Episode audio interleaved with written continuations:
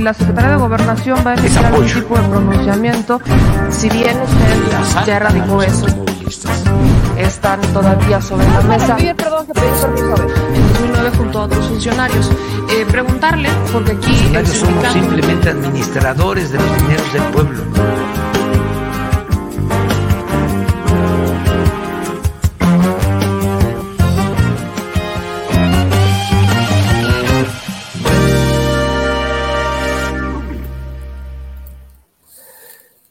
Sí, muy buenas las tengan y mejores las pasen. ¿Cómo están, chilitos y chilitas? Bienvenidos al Detrás de la Mañanera con su segura servilleta, o sea, sé yo, me me llamé. De esas mañaneras que a como nos gustan. Fíjense que sí, es de estas mañaneras en las que uno dice, ¿en dónde quedó aquel valiente gobernador que enfrentaba al presidente de la República y se rehusaba a ir a las reuniones de seguridad? Porque, según decía este flamante gobernador, no servían de nada. ¿En dónde, ¿En dónde quedó ese gobernador? ¿En dónde está ese valiente gobernador que dijo que para qué se despertaba temprano, ¿no? Si no servía de nada madrugar. ¿En dónde quedó? Que alguien a mí me diga, porque hoy no lo encontré. No, no estuvo presente en la reunión, no estuvo presente en esa conferencia de prensa en las que es que no sirve de nada. ¿En dónde quedó? Grandes preguntas que uno tiene y que por supuesto no serán respondidas, porque el señor gobernador, lejos de quererle responder a los medios de comunicación y los medios de comunicación, lejos de cuestionar a su gobernador, prefieren que el gobierno federal resuelva todos los problemas. Grandes cuestionamientos que digo, esto, esto está más esto es como más, este, todavía preocupante que lo de Ripley. O sea, eh, o sea, si Ripley tiene así como, lo, aunque usted no lo crea, bueno, aquí es Ripley. Los medios no cuestionan al gobernador, aunque usted no lo crea. Y los medios que sí cuestionan al gobernador no los dejan entrar a la mañana de, Guanajuato. Porque le voy a decir, aquí hoy sí va a entrar un verdadero detrás de la mañanera, porque les voy a decir algunas cositas que ocurrieron dentro de la logística para este, la mañanera de hoy de Guanajuato, tanto el gobierno federal como una que otra que me he enterado del gobierno estatal. Así que compártale porque hoy vamos a hablar justamente de Guanajuato y de un gobernador que se quedó ahí, en la loma, agachando la cabeza, diciéndole, sí, señor presidente, gracias, señor presidente, casi, casi, sin usted no haríamos nada, señor presidente, casi, casi, sin usted no haríamos nada, señor presidente. Entonces, ayúdenme a compartir porque otra de las preguntas que nos vamos a hacer es, ¿ya corrió el fiscal de Guanajuato, el gobernador de Guanajuato?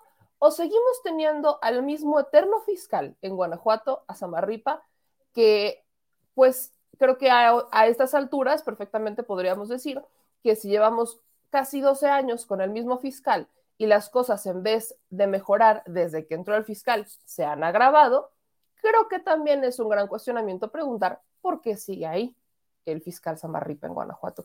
Vaya, le digo que hoy tengo, hoy sí tengo muchas preguntas y muy pocas respuestas por parte del gobernador de Guanajuato. Así que chilitos y chilitas, ayúdenme a compartir esa transmisión. Manitas arriba, y todos sus comentarios aquí abajo. Ahorita los voy a ir saludando. Y si ustedes de Guanajuato, ayúdenme a entender, ayúdenme a entender, porque una de las preguntas más grandes que por supuesto existen es ¿por qué si hoy en la conferencia de prensa se habló de buenos resultados, esos resultados no se ven reflejados en la seguridad? Esas son preguntas que, por supuesto, se deben de resolver, sobre todo en un estado como Guanajuato y particularmente hablemos de Celaya. Así que voy a leer algunos de sus comentarios mientras ustedes me ayudan con sus likes, sus suscripciones y activando las campanitas y las notificaciones aquí en el canal. Gracias aquí a lo que nos están comentando. Nos mandan saludos desde Monterrey, mi querida Patricia. Samarripa es el mero machuchón, como dice Juan Rivera. Kiko Morales se quedó chiflando en la loma el gobernador. Este, Nachi, no me dio tiempo de diseñar. Ya somos dos, ya somos dos. Este, dice Marco, Marco Sánchez, a mí me preocupa que no se pueda ver qué acciones le competen al gobierno y cuáles a los estados en cuestión de seguridad. Suscribo. Eh, hola, buenos, nos gustaría Hola, buena, nos gustaría como las tengas. Un abrazo a la distancia junto con un tequilita para esa tos y lista. Bueno, siempre me, me recomiendan tequila. México, el único lugar del mundo en donde todas, todos los, todas las enfermedades las queremos resolver a punta de tequila. O sea, porque México, único lugar en el mundo en donde todo tipo de enfermedades, alergias, males, los queremos resolver a punta de alcohol. ¿Cuál medicina tradicional? Aquí en México todo se quiere resolver a punto de sandungueo, porque hoy sí es sandungueo. Hoy es viernes de sandungueo, amigas y amigos. Hoy sí, hoy es viernes y el sandungueo lo sabe. Así que también váyanme dejando los comentarios cómo pretenden sandunguear el día de hoy. No importa si no van a salir de casa. Nadie ha dicho que para sandunguear uno tiene que salir de casa. Nadie. Nadie lo ha dicho. Pues vamos a entrar derechito y sin escalas con los asuntos que competen a la seguridad. Héctor Ramos, hoy sí vamos a ver el reporte del tiempo. Claro que sí. Como de que no, hoy sí les voy a tener su distinguido reporte del tiempo. Es más, lo vamos a ir preparando para que no se me vaya a olvidar. Gracias por recordármelo, mi queridísimo, mi queridísimo, este Chile fan. A ver, Chile Ciudadanos, este, de la Chile, Chile República, me gusta. Chile Ciudadanos de la Chile República. A ver, el día de hoy, en la conferencia de prensa, eh, pues se presentó un Diego Sinue. ¿Qué es un Diego Sinue? Pues es un gobernador que se quedó ahí eh, chiflando la loma, este, que, dejó de ser valiente, ¿no? Porque recordemos que ellos formaban parte, vamos a ponerles el contexto porque es interesante, ellos formaban parte de una conferencia de, de un grupo eh, alterno a la Conferencia Nacional de Gobernadores, ¿no? Esto es, esto es curioso, porque cuando estaban todos muy envalentonados antes de campaña, el gobernador de Tamaulipas, el gobernador, el entonces gobernador de Michoacán, el gobernador de Guanajuato, el gobernador de Chihuahua, el gobernador de Jalisco, formaban parte de un club de Toby, entre otros, pero ellos formaban parte de un club de Toby. Y este club de Toby estaba optando porque pues les cambiaran el pacto fiscal, ¿no? O sea, ese club de Toby lo que quería era más lana. De la nada, no sabemos qué pasó, pero los milagros de la 4T ocurren. Y este club de Toby se disolvió. ¿Cuáles fueron algunas de las cosas que empezaron a disolver el club de Toby? Pues los señalamientos en contra de Silvana Aureoles y sobre todo, sobre todo, los señalamientos en contra de Francisco Javier García Cabeza de Vaca, todavía gobernador de Tamaulipas. Justo fue lo de Tamaulipas lo que termina destruyendo esta bonita alianza, este club de Toby. Destruyen el club de Toby porque obviamente las acusaciones, y ahí fíjense, ellos mismos nos dieron la razón. Cuando estaban en ese escenario, es más, vamos a buscar justamente cuando estaban este, todos ellos en el club de Toby, porque esto es, esto es importante. Eh, esta contraalianza federalista, este grupo de gobernadores, lo que hacía era em,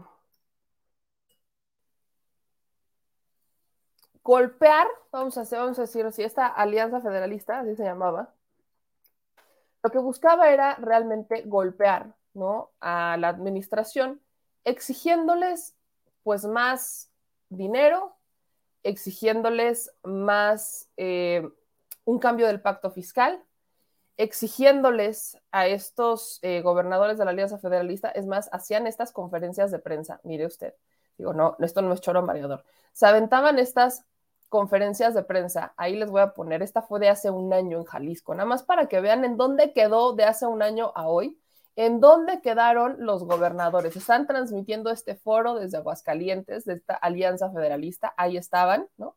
Y ahí andaba el Dieguito Sinue, por ahí andaba, miren, por ahí anda, está Silvano, estaba el gobernador de Nuevo León, estaba este, pues también estaba Martín Orozco, el Aguascalientes, aquí estaba Cabiecita de Vaca, ¿no? O sea, aquí estaban los gobernadores de varios estados de la República, sumándose a esta, estaba aquí el gobernador de Jalisco, ¿no? Etcétera. No, aquí andaban, aquí andaban chuladas y chulados. Y estos gobernadores lamentablemente, pues solamente se sentaban para exigir cada vez más dinero. Es lo único que querían. Su gran preocupación de estos sujetos era, pues es que ¿por qué no les daban, por qué no se hacía un cambio del pacto fiscal? Y aquí estaban convocando medios y se sentían como una gran fuerza, ¿no? Aquí estaba Francisco Javier García Cabeza de Vaca, ¿no? Yo por eso hago estos cuestionamientos, porque creo que es importante que, resaltemos en dónde quedaron estos gobernadores. Es, creo, esta, esta reunión particularmente a la que ya no asiste Diego Sinue. Porque si se dan cuenta, aquí en los logos, aquí en estos loguitos que tienen al final, sí aparece el logo de Guanajuato, ¿no? Aquí está el logo de Guanajuato. Ellos formaban parte de la Alianza Federalista. ¿Dónde quedó la valentía? Sepa Dios. Pero sabemos que la ruptura de este club de Toby se origina gracias a este sujeto, a Francisco Javier García Cabeza de Vaca, cuando inicia su proceso de desafuero y cuando este proceso de desafuero, pues empiezan a salir que sí tenía vínculos con el crimen organizado, aunque al final no, lo, no le quitan el fuero en la Cámara Federal por el tema relacionado con el crimen organizado, pero sí se lo retiran por este, asuntos relacionados con delitos fiscales. Y entonces ahí la Alianza Federalista se empieza a romper. Y después, o sea, dejaron de dar comunicados en conjunto, dejaron de, eh, de pasar este tipo de comunicados, llegaron, dejaron de hacer eh, sororidad, vamos a decirle así, y empezaron a hacer comunicados cada uno de forma independiente. Aquí, el último, el, de hecho fue el último evento al que asisten, Nayo como Alianza Federalista, aquí se los comparto. Lo último que comparten fue el 23 de septiembre y comparten esto para reconocer el trabajo de Silvano Aureoles. Un gobernador al que hoy no solamente le están saliendo el despilfarro para hacer remodelaciones en la residencia oficial de Michoacán, sino que estamos hablando de Silvano Aureoles, ¿no? Un, un, exgobernador que si algo, si nos ponemos a buscarle tantito más, nos vamos a encontrar con una cantidad de irregularidades y desvíos de recursos. Yo en 2019 les mencionaba, que justamente habíamos encontrado que para el ejercicio de 2018, o sea, uno antes, Silvano Aureoles le había mochado mil millones de pesos al presupuesto de seguridad solamente el primer trimestre. Mil millones de pesos en seguridad para Michoacán, como por sepa Dios. ¿En dónde están? Tampoco sabemos. Pero estas son las últimas publicaciones. Y miren, aquí está, ¿no? Diego Sinue haciéndose fiel a la Alianza Federalista el 23 de septiembre. Y me encanta porque pese a que ya no salía en, en las fotos, pese a que ya no se mostraba en los eventos, manda tweets Diego Sinuel, gobernador de Guanajuato, diciendo, la unidad hace la fuerza y la Alianza Federalista es un ejemplo de ello, ya que juntos hemos logrado mayor atención a las prioridades ciudadanas. Neta, pero curiosamente es el mismo Diego Sinué que el día de hoy, que el día de hoy no dejó de agradecerlo, o sea, no paró en agradecimientos, no reparó en agradecimientos no reparó. Miren, este aquí, aquí aparece la firma de los gobernadores que sí entraron al quite sobre el asunto de cabeza de vaca, que esto ocurrió en abril. Aquí está el, el comunicado que mandan, ¿no? Está del 29 de abril, en donde estos gobernadores aseguraban, ¿no? Que había un eh, uso autoritario y faccioso en contra de Francisco Javier García Cabeza de Vaca, ¿no? Que le decían perseguido por el poder, por la máquina del poder. Y vean quiénes firman. Esto lo firmaron el gobernador, el exgobernador de Chihuahua, que también salió con la cola entre las patas, el exgobernador de Chihuahua que salió con la cola entre las patas y que salió este, a, salió agradeciéndole al presidente, salió siendo fan del presidente Andrés Manuel López Obrador. Javier Corral salió siendo fan, salió siendo, salió siendo más obradorista que los obradoristas de Chihuahua, ¿no? Caso curioso. También está el de Martín Orozco, el gobernador de Aguascalientes, quien también apenitas, o sea, ayer, antier, si no estoy mal, fue ayer, creo, salía, no, no reparaba en abrazos con el presidente, pero ¿Cómo, dijeron acá? Ah, que Cabeza de Vaca era perseguido por la maquinaria de poder. Pero aquí está, firmando un documento en donde sea, acusaban al presidente al que apenas hace unas horas abrazaba con tanto fervor. ¿Y dónde está? Aquí está. Diego Rodríguez Vallejo, gobernador de Guanajuato. Diego Sinue Rodríguez Vallejo. Aquí está, aquí está su firma. El que hoy no reparaba en agradecimientos y en halagos y en, oh gran señor presidente, en la conferencia de hoy. Pero hace unos meses Diego Sinue también decía que Cabeza de Vaca estaba siendo perseguido por la maquinaria del poder. e, entendemos el punto, digo, de cabeza, o sea, de, de, de José Rosa Ispuru, o Silvana Aureoles o Enrique Alfaro, ni hablemos. O sea, Enrique Alfaro creo que es el que más la padece en las conferencias de prensa en donde está el presidente, cuando creo que es el que más la padece. Pero aquí están estos agradables sujetos que son muy buenos para firmar estos documentos y decir que el presidente es perseguido por, o sea, que, el, que, uno de sus amigos es perseguido por la maquinaria del poder encabezada por el presidente, pero cuando lo tienen de frente no reparan en agradecerle, no reparan en aplaudirle, no reparan en, oh, gran señor presidente. Yo le voy a decir una cosa. Alguien que hace unos meses escribía esto y decía que su amigo estaba siendo perseguido por la maquinaria del poder. Y que al que acusan de ser el verdugo, lo tienen de enfrente y no son capaces de sostener ni siquiera la molestia, porque obviamente son políticos y hay que actuar de forma protocolaria, y no son capaces de sostener su posicionamiento, su visión o su opinión acerca de esa persona, y reparan en hacer exactamente lo contrario, ¿qué pueden esperar ustedes como ciudadanos? Ese es el punto. Yo entiendo la política, vaya, lo sé, la política es un arte de la hipocresía, ¿no? Y si la hacemos política internacional, todavía más, es el arte de la hipocresía. Pero no por ser hipócrita, o sea, no por ser político, vamos a decirlo así, el que, el que seas político y el que tengas ahí a un mandatario que no te cae bien, al que no tengas ahí un mandatario que no, que, que, no te cae bien, no quiere decir que lo vas a insultar, pero al menos no te vas a desvivir en halagos hacia él. ¿no? Digo, o sea, creo que la coherencia es esa. Creo que la coherencia va, va enfocada a este tema. No vas si abrazas y no vas si le agradeces y no vas si, oh sí, gracias señor presidente, porque gracias a usted estamos recuperando la seguridad en el Estado. No vas si haces eso. Cuando hace unos meses le decías que era el, verdugo de uno de tus compañeros, eso no pasa. Esa es la coherencia que no, que no existe. Esta es la doctrina de la hipocresía que tienen estos gobernadores. Esto es a lo que íbamos. Lo peor del caso es que, le repito, todos, al menos tres de estos, se desviven en halagos por el presidente cuando lo ven. Hoy Martín Orozco, yo no sé si piensa lo mismo después de lo que eh, su dirigente panista anda diciendo de ellos. O sea, no, no sé si piensa lo mismo, pero lo que sí me queda claro es que terminan viendo al presidente y se alinean. ¿En dónde queda la congruencia que tanto pregonan no solo ellos, sino sus partidos y las ideologías de sus partidos?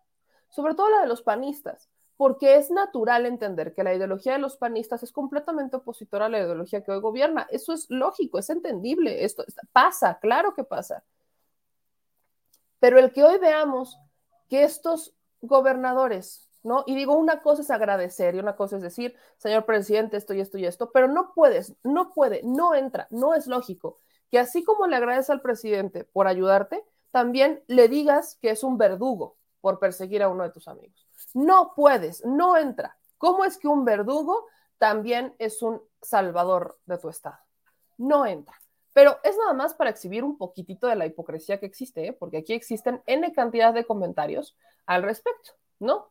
Aquí, este, creo que aquí hay un gran tema que también podríamos poner sobre la mesa. Vean lo que decía la Alianza Federalista el 31 de marzo, en donde dice, en la Alianza Federalista nos hemos pronunciado por renovar el pacto fiscal. Por ello celebramos la declaración del secretario de Hacienda, Arturo Herrera, en favor de un nuevo pacto fiscal, un nuevo acuerdo nacional y una verdadera discusión federalista y democrática, ¿no? Miren nada más, miren nada más, ahí lo tienen. Eso lo decían el 31 de marzo de un entonces secretario de Hacienda, Arturo Herrera, que les daba un poquito de, de aire. Y también el 4 de marzo, eh, celebraba, celebraban a Diego Sinué por su tercer informe de resultados, acciones en beneficio de todos los guanajuatenses. Esto es la Alianza Federalista de la que forma parte el gobernador que el día de hoy olvidó que hace unos meses decía que el presidente era prácticamente un verdugo y que utilizaba su poder de forma facciosa para perseguir a un gobernador inocente, pobre, pobrecito, pobrecito. El asunto es que hoy vimos a este, a este mismo gobernador, ¿no? A este mismito gobernador que les dije que estaba justamente este, pues diciendo que el presidente era un verdugo y que perseguía a sus amigos. Hoy vimos a ese gobernador hacer y decir esto. Por supuesto, al general Bucio, al almirante Ojeda, al general Sandoval, a la secretaria Rosa Isela, al secretario Adán Augusto, gracias a todo el equipo. Pues es una, una, presentación de la cual hablaremos rápidamente porque no quiero ser repetitivo con lo que presentará el general, pero adelante. La siguiente. En, esa, en este tema eh, hemos destacado que el trabajo coordinado, y aquí, como lo he hecho públicamente en todas mis entrevistas, agradecer mucho al presidente, sobre todo al Ejército y la Guardia Nacional por el trabajo coordinado. Hemos logrado una disminución en, en los delitos por casi mil habitantes, de acuerdo al INEGI, en un 42.8%. Eso nos habla de que el trabajo coordinado sí da resultados, ahí la muestra. ¿Por qué es importante esta cifra? Porque aquí no hay cifra negra, no son denuncias, es datos directos de la población que recaba el INEGI si han sido no víctimas de un delito. Y en Guanajuato ya se habla de una disminución, lo cual es importante. La que sigue. En, en, esa es la fuente del INEGI, 40, menos 42.8% de disminución de la incidencia delictiva. Tenemos eh, la que sigue, por favor. En el tema de homicidios, como bien decía el presidente, sigue siendo el, el principal problema de, de, la violencia en nuestro estado, los homicidios. Sin embargo, hay que decirlo, al día de, al corte de, de ayer, 1.019 homicidios menos comparación del año pasado. Esto ya nos pone en una cifra que es menor a la del 2020 y a la del 2019. Todavía no menor al 2018, sin embargo, sí hay que reconocer este avance, ¿no? que son mil homicidios menos respecto al año pasado, a esta misma fecha, lo cual nos compromete a seguir a seguir trabajando de manera coordinada con la federación, con los municipios y pues señalar que el trabajo coordinado sí da resultados. Adelante. Eh, en, en, en, incidencia delictiva por casi mil habitantes ya no somos el primer lugar. La que sigue. Eh, de las vinculaciones a proceso, de los que se presentan ante un juez en el nuevo sistema de justicia oral, el 99.5% son vinculados a proceso. ¿Eso qué significa? A menor vinculación a proceso, pues también existe un menor nivel de impunidad. ¿La que sigue? Todo esto son fuentes del INEGI. ¿eh? Esta es otra fuente del INEGI importante. ¿Escucharon lo que dijo? A menor vinculación a proceso, entonces significa menor impunidad. Producer, Dígame. Si te digo que a menor vinculación a proceso significa menor impunidad, ¿qué me contestas?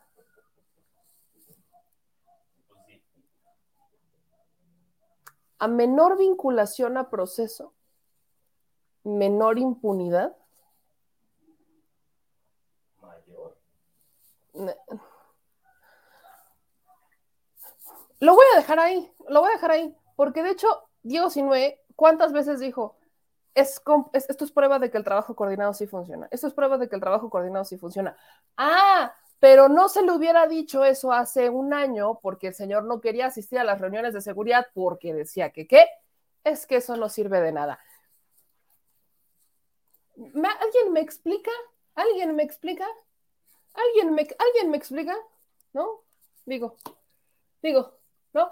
Ese es el gobernador de Guanajuato. A eso, me, a eso, ahí por eso dije, mm, ahí quiere llegar.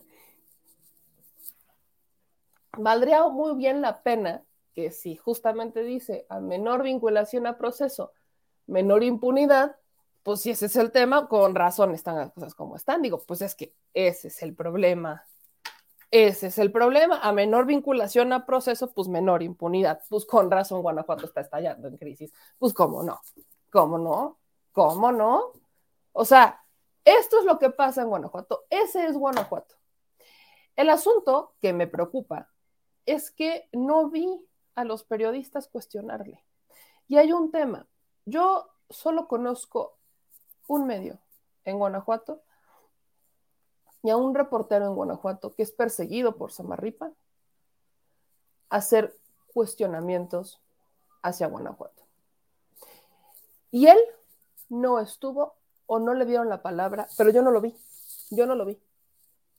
Y es un hecho que también hay que entender que no es fácil cuando, cuando sabes que te investiga, cuando sabes que, que el fiscal de ese estado, que vive bajo el amparo del gobernador, cuando sabes que eso pasa y, y lo tienes enfrente, yo sé que es complicado, ¿no? Ir y denunciar, porque tu vida corre riesgo.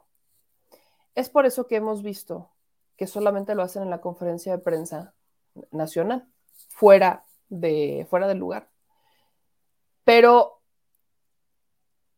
solo le preguntaron al presidente. Solamente le preguntaron al presidente sobre el asunto de seguridad, solamente era la crítica o el reclamo hacia el presidente, pese a que, seamos honestos, aquí sí hay, aquí sí hay una eh, vinculación importante. Y les voy a decir ahora sí qué es lo que pasa alrededor de estas conferencias de prensa. Ahí les va. En la logística, eh, de hecho, desde la semana pasada, desde el lunes de la semana pasada, eh, nos, dijeron que el presidente iba a estar en Irapuato. Que iba a estar en Irapuato y que estando en Irapuato, pues entonces este, la conferencia de prensa de este día iba a ser en Irapuato. Pero al otro día, literalmente, cambian la jugada y nos dicen que iba a ser en Oaxaca. Entonces, en toda la conferencia de prensa, y aquí me quiero ir justamente al chat de giras, no quiero errarle, eh, que para que me metieran a este chat de giras, híjole, ¿cómo les explico? Que, que sí tuve que, hacer ahí un pequeño reclamo porque yo ni siquiera existía, sabía que existía un chat de, de giras, ¿no? Entonces, mandan la agenda del presidente Andrés Manuel López Obrador del, este, de la semana pasada, de esta semana, diciendo que justamente la gira iba a ser en, este, iba a terminar en Oaxaca y después la cambian, la cambian para que entonces sí fuera en Irapuato y mañana el presidente iría a Oaxaca. El punto medular de todo esto es que si hacen estos, si hacen estos cambios, hacen estos cambios como que cuestionan una cosa y luego la cambian. Y lo que a mí me preocupa, creo que aquí lo que preocupa es justamente lo que pasa en el gobierno del estado. Por experiencia, por ejemplo, en Jalisco me lo han dicho, en Oaxaca me lo han dicho y en Yucatán me lo han dicho eh, compañeros locales, de medios locales, que las convocatorias cuando van a, cuando el presidente Andrés Manuel López Obrador va a una conferencia de prensa, van en dos sentidos. La de giras nacionales, que es la que lleva el gobierno federal, el equipo de presidencia, ellos, pues cuando existe esta gira, cuando se publica la agenda, entonces uno avisa que quiere ir a esa gira y entonces va o agarra el transporte o entonces agarra el hotel que, que sugieren con tarifas que sí son tarifas con algún descuento, pero todo lo cubre el, el, medio o el reportero el que quiere ir a esta conferencia de prensa. Y entonces, eh, la otra convocatoria la hace la Secretaría de Comunicación Estatal. Y esa secretaría tú tenías que acreditar, ¿no? Tú tienes que mandar este, tu correo, dice la conferencia de prensa de tal día del presidente del profesor lo va a hacer aquí. Entonces, si se quieren acreditar como prensa local, el cupo limitado y el número que, que, que, alcance. Se supone, y nosotros tenemos entendido cuando eres de, de la fuente nacional, que los que tienen la prioridad son, o sea, la prioridad en preguntar son los de los estados. Ellos tienen la prioridad en preguntar, pero radica mucho en el filtro para que entre. Y muchos gobiernos, como por ejemplo Guanajuato, Yucatán o Jalisco, filtran qué medios sí entran y qué medios no entran. Hacen esta filtración. Y al hacer la filtración de quiénes sí y quiénes no, es cuando vemos que no entran los periodistas que sí pueden preguntar, porque los dejan fuera desde el Estado. Eso es lo que pasa en estas conferencias. Y por eso es que vemos que solamente los, medios de comunicación que, este, que de forma usual tienen algún presupuesto del gobierno estatal, que son, que son a esos sí chayoteros, son los que están ahí y preguntan. Y ya depende del medio si hace la pregunta y en qué sentido hace la pregunta. Entonces, es por eso que es importante que ustedes entiendan cómo se organizan esta logística, porque una de las preguntas que yo más veía ahí era justamente que es que por qué si nos quejamos tanto de Guanajuato, por qué si está el tema del fiscal de Guanajuato, por qué está todo este asunto, por qué no se le preguntó al gobernador ahí. Creo que en estas giras en los estados, la que quizás era donde vi un mayor cuestionamiento fue en Quintana Roo, cuando una reportera cuestiona al presidente por un asunto en donde anuncia que justamente ahí se estaba dando un problema y que había impunidad y que, el gobierno no estaba resolviendo y que los estaban persiguiendo por un asunto que ocurrió hace un año. Pero fue en Quintana Roo y fue hace apenas unos días y no he visto otro, otro cuestionamiento. Tiene mucho tiempo que no hemos visto que cuestionan a los gobernadores, que cuestionan en Palacio Nacional, pero no los cuestionan en sus estados. Y tiene mucho que ver con cómo los dejan entrar. Tiene muchísimo que ver. Entonces, obviamente eligen sola, solamente a los que les conviene, solamente eligen a aquellos que, este, pues que les, a los que favorecen, tienen, hay privilegios. Por eso yo sí quiero recordarles que, eh, y aquí voy a preguntarle a algunos compañeros diputados si ya están trabajando en la ley Chayote. Porque quiero recordarle, banda, que este tipo de acción, este tipo de privilegios, mm, este tipo incluso de discrecionalidad, no solamente en la entrega de los recursos a los medios de comunicación, sino también esta discrecionalidad que existe, este favoritismo que existe, ese chayote que todavía existe, no solamente en los gobiernos estatales, también en los gobiernos municipales. Este, esta, esta forma de entregar recursos a los medios, que por supuesto los vuelve, es una forma de censura indirecta, es algo que se puede regular. Está en la Ley General de Comunicación Social. Una ley que la Corte, ¿no? de esas decisiones de la Corte que uno agradece, son pocas, pero existen en las que uno, uno voltea a ver y dice, señora dama, damita y caballero diputado, ustedes tienen la obligación de antes de que termine el año, el periodo legislativo, o sea, antes del 15 de diciembre, tienen que regular la Ley General de Comunicación Social, porque en tipos de Enrique Peña Nieto se le llamó la Ley Chayote. Esa Ley Chayote, esa Ley Chayote, es la que ha permitido que exista esta censura indirecta hacia los medios de comunicación, que se promueva que los medios de comunicación no hagan su chamba y que exista un favoritismo hacia unos y a otros. El chayote, claro que es un esquema de favoritismo. ¿Por qué? Porque tú estás callando la boca de un medio de comunicación. Y ese medio de comunicación, por supuesto que ya lo agarró de negocio y no sabe vivir sin el dinero que le das como gobierno. Al no saber vivir, sin el dinero que le das como gobierno, ya ni siquiera hace bien su trabajo, no le interesa hacer bien su trabajo, no le interesa cuestionar, no le interesa investigar y hace lo mínimo posible. Espera casi, casi que las historias le lleguen a él.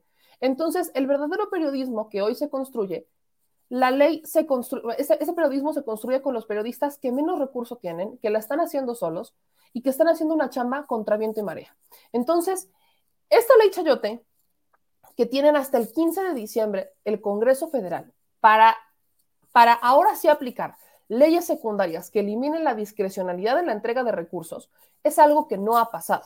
No he visto a los diputados que trabajen en ella, no he visto a los diputados que se sienten, ni siquiera he visto a Morena que lo haga, a ninguno de Morena. Tengo que investigar mejor, pero no he visto a uno solo, ninguno de los diputados pronunciarse sobre el tema de la ley Chayote.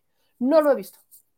Y por supuesto que hay que alzar la voz al respecto, porque Morena es quien más se ha quejado, sobre todo Morena tiene una responsabilidad moral en este tema, porque Morena se ha quejado de justamente de cómo los medios de comunicación, seducidos por el chayote, han operado en contra del movimiento desde hace años, desde la construcción, desde el nacimiento del movimiento. Entonces, si eso ha existido desde hace años, ¿en dónde están los diputados utilizando el poder que hoy tienen? Porque hoy sí tienen ese poder para eliminar esa discrecionalidad y eliminar el pretexto que tienen los medios de comunicación para hacer negocio a costa de la verdad. Ese es el tema. Y esa discrecionalidad ha permitido que en las conferencias de prensa en los estados se les cierre la puerta a unos medios de comunicación, porque los que van a ver ahí, por supuesto que son los medios de comunicación que reciben presupuesto, ahí están los medios locales, etcétera. O sea, ¿dónde está? ¿Dónde está esa congruencia que debe de estar y que estamos en el momento? Nosotros no podemos dejar de presionar porque esa ley chayote se regule. No podemos dejar de presionar porque por fin se le hagan cambios importantes. No depende solamente de la voluntad del presidente por reducir el costo, reducir la cantidad de dinero que le da a los medios de comunicación. Le sigue dando dinero a los medios de comunicación y existe una discrecionalidad entre a quienes les da más y a quienes les da menos esa discrecionalidad se debe de eliminar. Deben de existir reglas claras de cuánto le vas a dar a cada quien y por qué.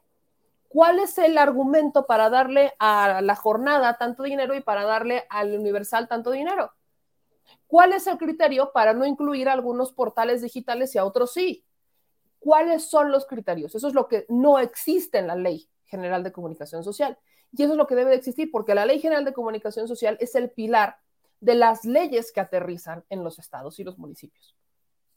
Y si tu pilar, si tu ley general de comunicación social, que eventualmente es la que está arriba de las de los estados, no está regulada, no puedes obligar a los gobiernos de los estados a regular la de ellos y a ser menos discrecionales. No lo puedes hacer.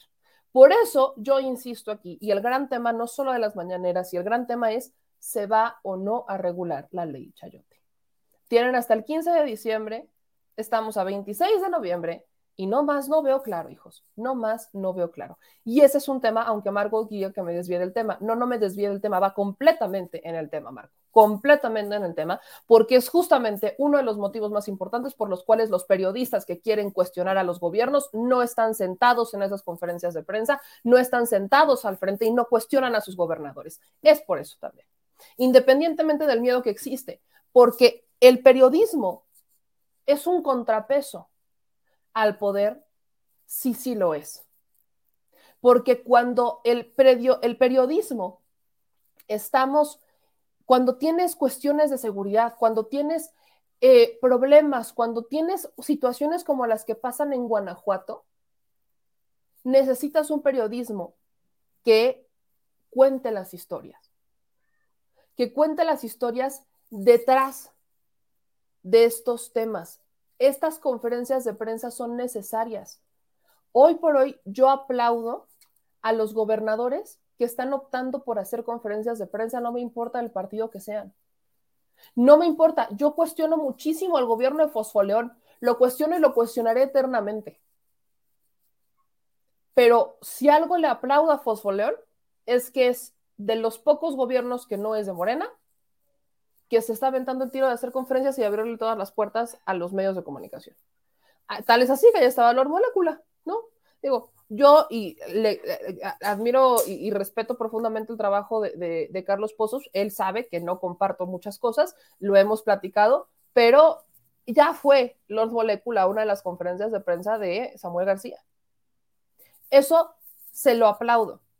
Ojalá cada vez más gobernadores se pongan a hacer conferencias de prensa y se atrevan a abrirle la puerta a todos los medios de comunicación, no importa si los quieren o no, no importa si reciben dinero o no.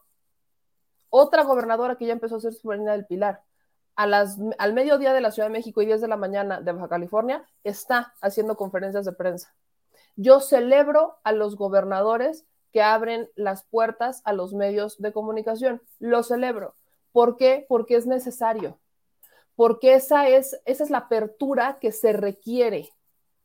Esa es la apertura que se requiere de un gobierno en estos tiempos. No es solamente a través de las redes sociales. Y miren, hablando del caso de Guanajuato, este creo que es el gran ejemplo. A esto quiero llegar con el tema de Guanajuato. Porque lamentablemente la estrategia que han optado algunos gobernadores es por hacer literal, o sea, es, la eterna, es la vieja confiable Miren, aquí se las comparto, Guanajuato. Por aquí anda, por aquí anda, por aquí anda. Este.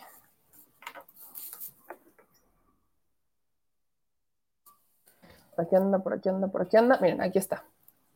Les voy a enseñar qué es lo que hace el, el, gobierno de Guanajuato, que es lo mismo que hacía el gobierno de Chihuahua. Aparte de tener, o sea, en YouTube, aparte de tener sus canales, ¿no? El canal del gobernador y todo esto.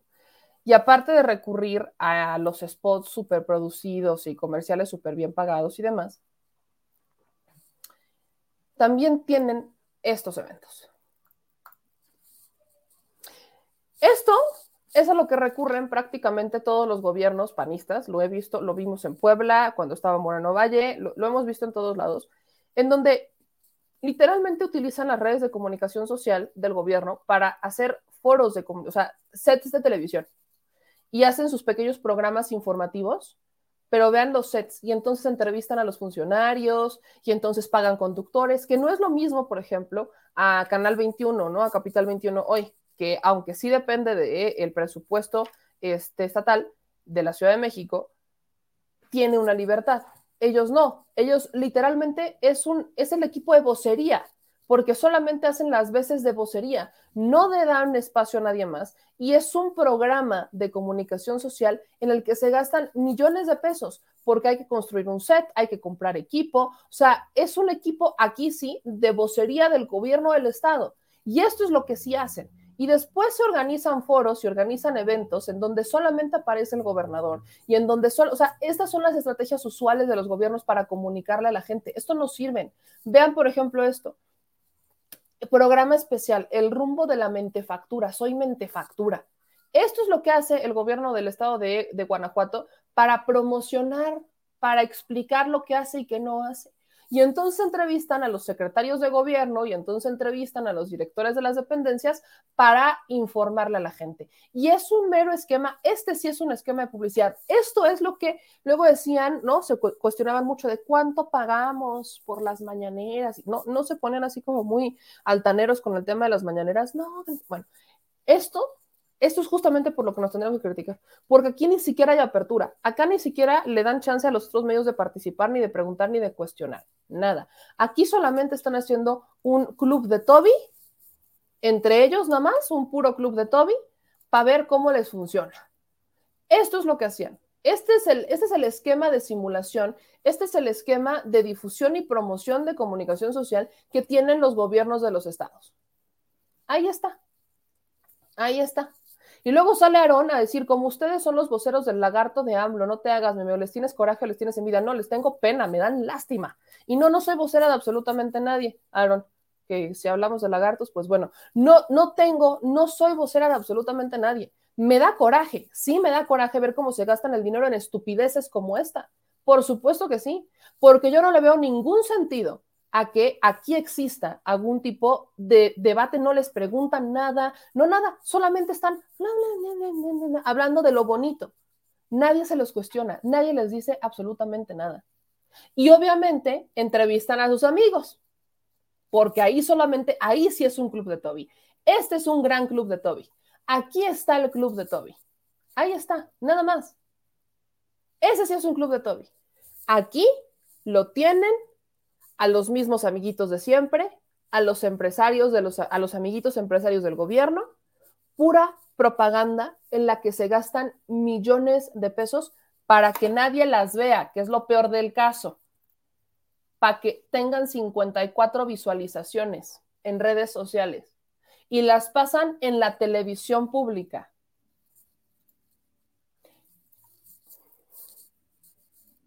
Usted me disculpará, pero mil veces prefiero las mañaneras y mil veces prefiero Capital 21 y mil veces prefiero lo que está haciendo el gobierno federal y el gobierno de la Ciudad de México en materia de comunicación social que lo que hacen los gobiernos panistas. Mil veces. Mil veces.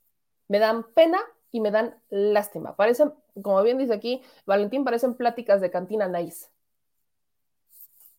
Esto no es comunicar. La obligación del gobierno es comunicarle a su pueblo y aquí no le están comunicando absolutamente nada a nadie porque no existe cercanía, porque no existe ni siquiera la apertura, no existe. Ahí está.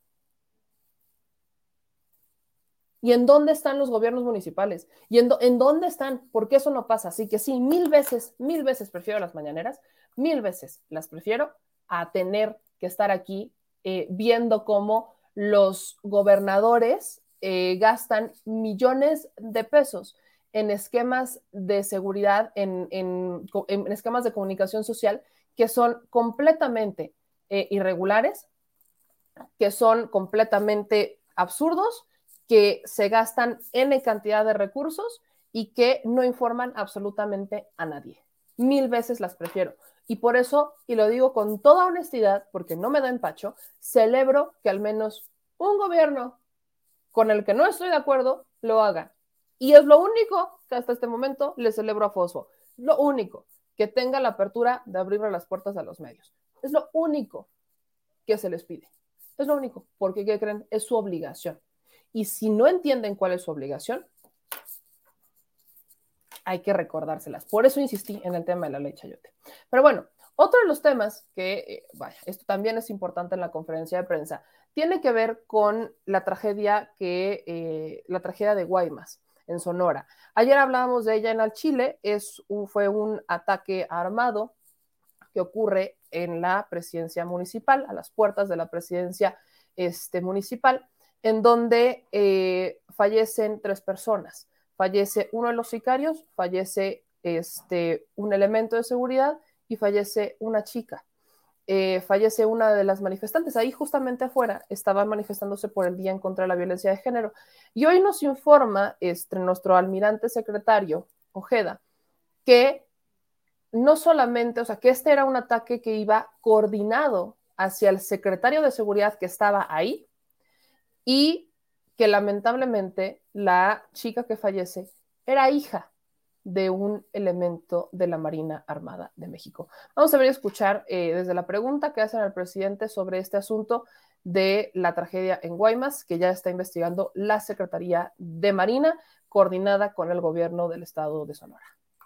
Municipal, donde murieron tres personas, entre ellas una activista. ¿Qué reporte tiene? Pues este, muy lamentable, este, un abrazo a los familiares de los que perdieron la vida. Eh, le voy a, a, pedir al almirante Ojeda que él nos informe, porque tiene más elementos. Con permiso, señor presidente. En primer lugar, no fue un ataque directo a la alcaldesa. Eh, coincidieron que estaba la alcaldesa y el secretario de Seguridad Pública Municipal que es un capitán de la Marina que ya tiene tiempo ahí. Y había una manifestación de mujeres. los dos bajaron a, pues a platicar con ellos y en ese momento se dio la agresión, pero iban sobre el capitán, sobre el secretario de seguridad. Falleció el, uno de los sicarios. Ese sicario ya tenía orden de aprehensión. Había habido ya dos, tres intentos de detenerlo. Y pues eso es lo que les podemos informar. Los dos están eh, sin daño alguno. Desgraciadamente hubo eh, daños colaterales ahí, un policía municipal, el propio sicario y una muchachita que estaba ahí eh, como parte de la manifestación, que por cierto es hija de un miembro de la, de la Secretaría de Marina Armada de México ya se están atendiendo las, eh, pues todo lo relacionado a este caso. Eh, vamos a tratar de tener más eh, información de inteligencia para ir sobre este grupo delictivo que está ahí en, pues en la región. Eso es lo que les podemos informar. Vamos a desayunar ya. Ya. ya. Este, eh, ¿Cómo ven? Sí, ¿verdad? ¿Eh? No, vamos a ver si no hay. Este, ¿Qué invita? Este, la, la verdad, lo cierto es que nosotros este, estamos abonados. Eh, Voy a hacer un paréntesis para explicarles dos cosas porque algunos también los, los este, lo preguntaron. Eh, no, no, Porfirio, yo nunca dije que el militar murió. Eh, dije que falleció un elemento de seguridad. Nunca dije que el militar murió. Solamente dije que iban por el secretario de seguridad, porque es lo que dijo nuestro almirante secretario, que iba por el secretario, que el, o sea, que el ataque iba directo al secretario de seguridad que estaba en el Palacio de Gobierno y que la que lamentablemente fallece, que es este, eh, estaban en la manifestación, pues era eh, una hija de un elemento de la Marina Armada. Es, era hija de un elemento de la Marina. Es lamentable esta situación, por supuesto que es, que es lamentable y es condenable. Y hablamos, y como se los decía ayer, estamos hablando de un estado como lo es Sonora. Eh, Sonora hoy tiene una... Eh, tiene una presión importante y hay que, hay que reconocerlo así. Sonora tiene una presión importante porque el actual gobernador de Sonora era secretario de seguridad de esta administración. Entonces, sí, sí existe una eh, presión encima, sí existe una autoridad moral, existe no solo una autoridad moral, sino también una autoridad, este, una autoridad, existe una presión, una presión hacia Durazo por resolver los problemas de seguridad que existen en el Estado. Es una región complicada, entonces vamos a ver cómo lo, si es que lo logra resolver y cómo lo logra resolver, porque sí existe una situación compleja. Y en el otro tema, lo que les quería decir, porque vi que algunos tenían estas preguntas, el presidente, el presidente justamente lo que empieza a hablar es que cuando van a los, eh, a los eventos de, eh, a las mañaneras, y en estas mañaneras eh, son organizadas por la Sedena, quiero decirles eso, les voy a, les voy a, les voy a este, dar este contexto. Los eventos que organiza la Sedena invitan a desayunar al presidente, pero también a los medios de comunicación. En el desfile de la revolución, que fue organizado por la Sedena, la Sedena todavía tiene esa tradición que antes tenía todo el gobierno, que era la de dejar este la dejar como una mesa con comida, con aguas, canapés o panecitos, galletas, eh, cuernitos y demás. Eso es algo que hace la Sedena. Entonces, si ustedes van a una conferencia de prensa, que es en el interior del Estado, en el interior de la República Mexicana, o van a, a un evento que organiza la Sedena, van a encontrar este tipo de mesas con comida para los de prensa y obviamente para los asistentes. Eso pasa en las giras del presidente, es la Sedena con el presupuesto de la Sedena. No es comunicación social. Eso lo quería dejar claro porque había algunas dudas. Es la Sedena quien con su presupuesto, pues sí destina ese dinero para las mesas. Es algo que no se ha reformado y no se pudo reformar, pero es algo que utiliza la Sedena, ¿no? Ahí está. Esta parte era, era importante. Y ahora, hay temas que van a quedar en el tintero, hay temas que van a quedar en el tintero que son importantes. Este, dice eh, Israel Germán Meme, pero curiosamente nadie habla de los grandes problemas que dejó Pavlovich. Son, vamos a buscar a nuestro querido Demian, Demian Duarte, que obviamente es de Sonora, y vamos a buscar cada vez a más compañeros de Sonora para que nos hablen justamente de cómo ha quedado Sonora. Nosotros tenemos una gira pendiente, queremos emprender el próximo año, ir al menos una vez al mes a un estado, a un estado para eh, hacer ahí, para trabajar desde allá y conocer un poquito de lo que están viviendo y de las situaciones, sobre todo en los estados que están en transición, que están ahora gobernados por el partido en el poder, que es Morena, y que eh, hay pendientes, llamémosle Michoacán, Sonora, eh, Baja California, que aunque sí era gobernado por Morena, eh, este, también queremos ir a Colima, también queremos ir a Nayarit, por ejemplo, este, Sinaloa, por supuesto. Entonces, son estados a los que queremos ir. Chihuahua, ¿no? Aunque sigue siendo gobernado por el PAN, pues también decía a Chihuahua, particularmente quiero ir a Ciudad Juárez, pero vamos a, vamos a buscar eh, esto que lo queremos hacer a partir ya del próximo año, que es un pendiente que traíamos ahí, pero vaya, estamos, estamos por esa y con su ayuda yo sé que vamos a llegar no solamente al, al, a la gira, que bueno, no es una gira, son algunos eventos que ya hemos estado coordinando con algunos de nuestros paisanos en Estados Unidos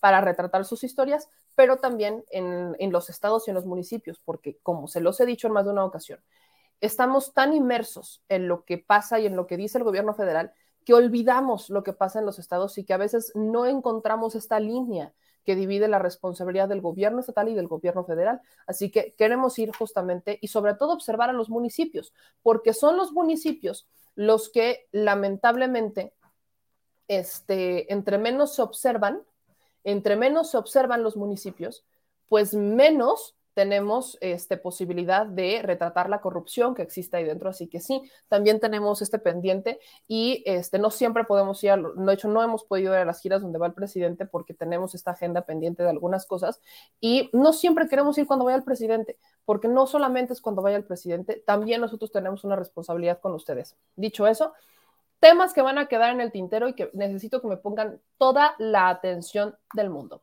Vamos primero con, es un derecho de réplica, que es muy válido, de Alessandra Rojo de la Vega. Ayer hablábamos del tema. Se acordarán que ayer estuvimos publicando algunos videos en donde, este, pues lamentablemente, otra vez, y no voy a, no voy a entrar en materia porque es temprano, es viernes, y es viernes de sandungueo, ¿no? No quiero entrar tanto en detalle, pero si quieren que entre en detalle, pueden ver el programa de ayer. Me aventé un muy buen round conmigo misma sobre el tema de las marchas feministas.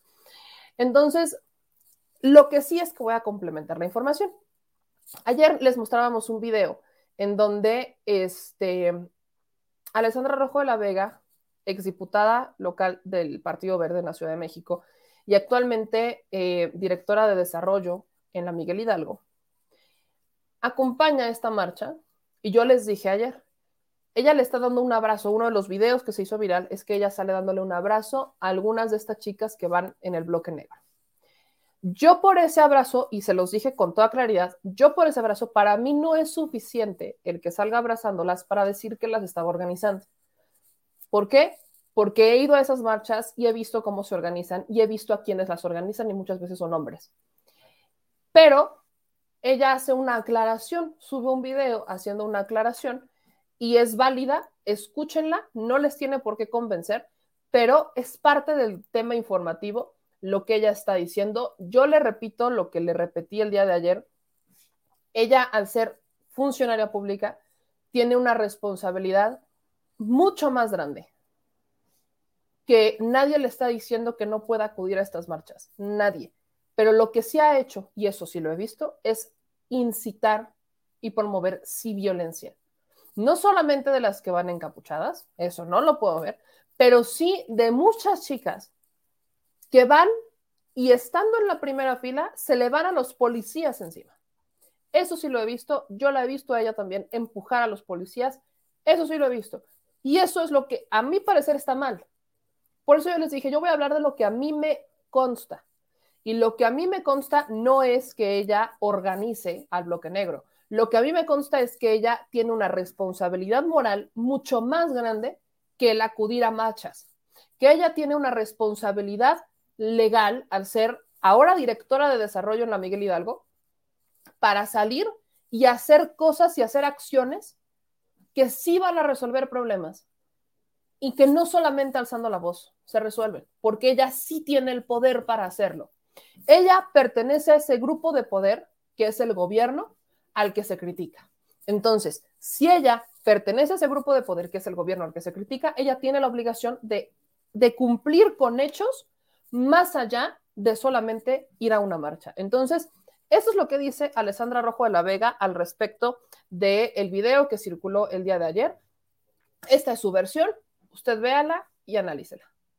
Hoy 25 de noviembre, una de las marchas más pacíficas a las que he asistido, casualmente los medios de comunicación sacan un video compartido por C5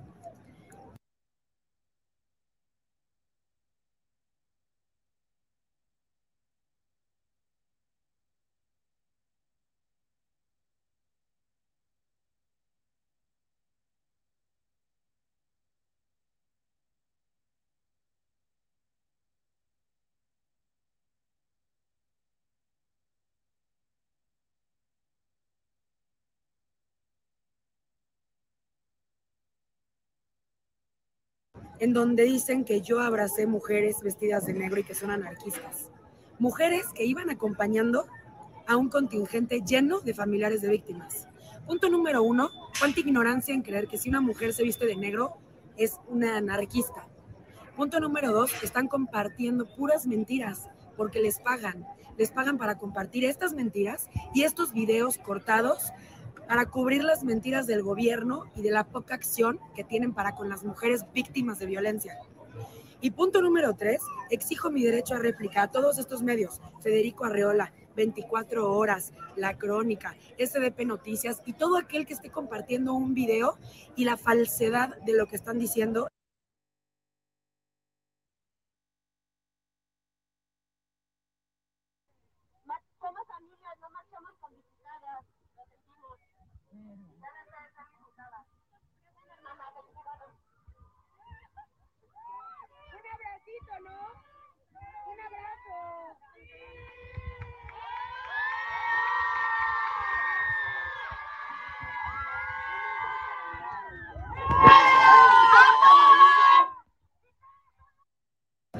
Todas estamos marchando el día de hoy contra el sistema para que hagan algo por nosotras, justamente contra la violencia. Y lo que hacen los medios de comunicación es violencia mediática y violencia política, la cual voy a denunciar. Les repito, no voy a meter las manos a fuego por ella. Yo no puedo decir que ella organizara al bloque anarquista o al bloque mm, violento, no lo puedo decir, pero sí la he visto incitar la violencia y como ayer se los dije, A estas alturas, a estas alturas, es ilógico que, que si ya sabes cómo funciona y si ya sabes que estas marchas y que este bloque se cuelga de una causa que tú defiendes y te volteas y dices que esta fue la marcha más pacífica que se ha dado cuando tienes 17 heridos. Se lo digo con toda honestidad, no va por ahí. No, ella, ella tiene, y le repito, ella tiene una obligación, ella forma parte ahora del sistema que, al que denuncian. Ella tiene una obligación de predicar con el ejemplo y no con el verbo. No nada más es ir a marchar. Tiene la obligación de predicar con el ejemplo. Tiene la obligación de ponerse a trabajar para resolver esos problemas que le van a exigir al gobierno. Tiene esa obligación. Y al tener esa obligación, tendría no, no, no, no que estar incitando a la violencia en el frente, tendría que estar trabajándolo.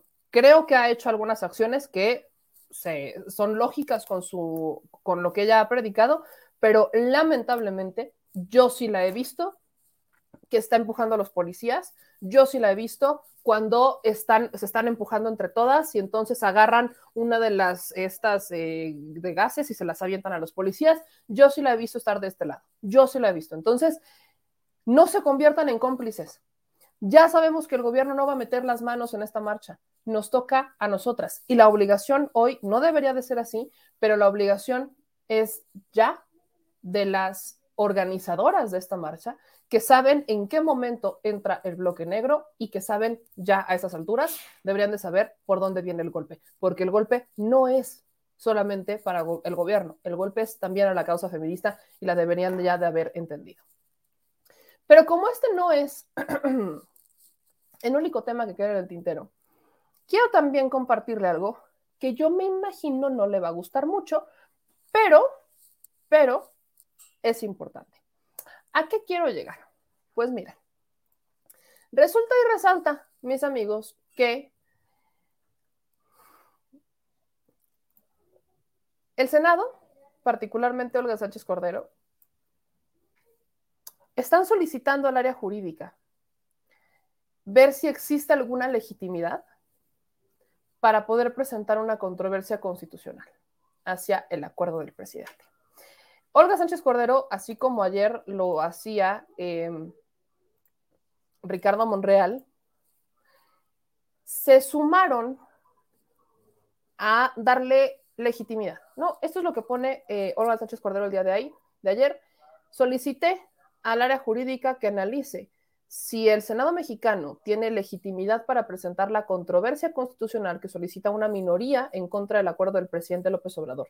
La minoría también tiene su derecho de promover una acción de inconstitucionalidad, solamente que la quieren promover desde el Senado. La acción de inconstitucionalidad no la podría presentar eh, el, ente solo, no, o sea, no es como de yo, Chuchita Pérez, quiero presentar una acción de inconstitucionalidad, sino que la tiene que presentar la organización, la tiene que presentar el grupo. Así que el Senado le está analizando si esta minoría tiene la posibilidad de presentar esta acción de inconstitucionalidad en contra del acuerdo que blinda las obras, que ha sido muy polémico y será muy polémico. Vean ustedes y escuchen.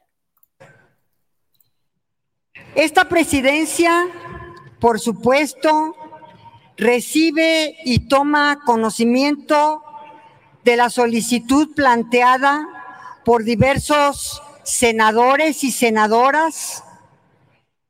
Y yo quiero ser muy transparente con ustedes.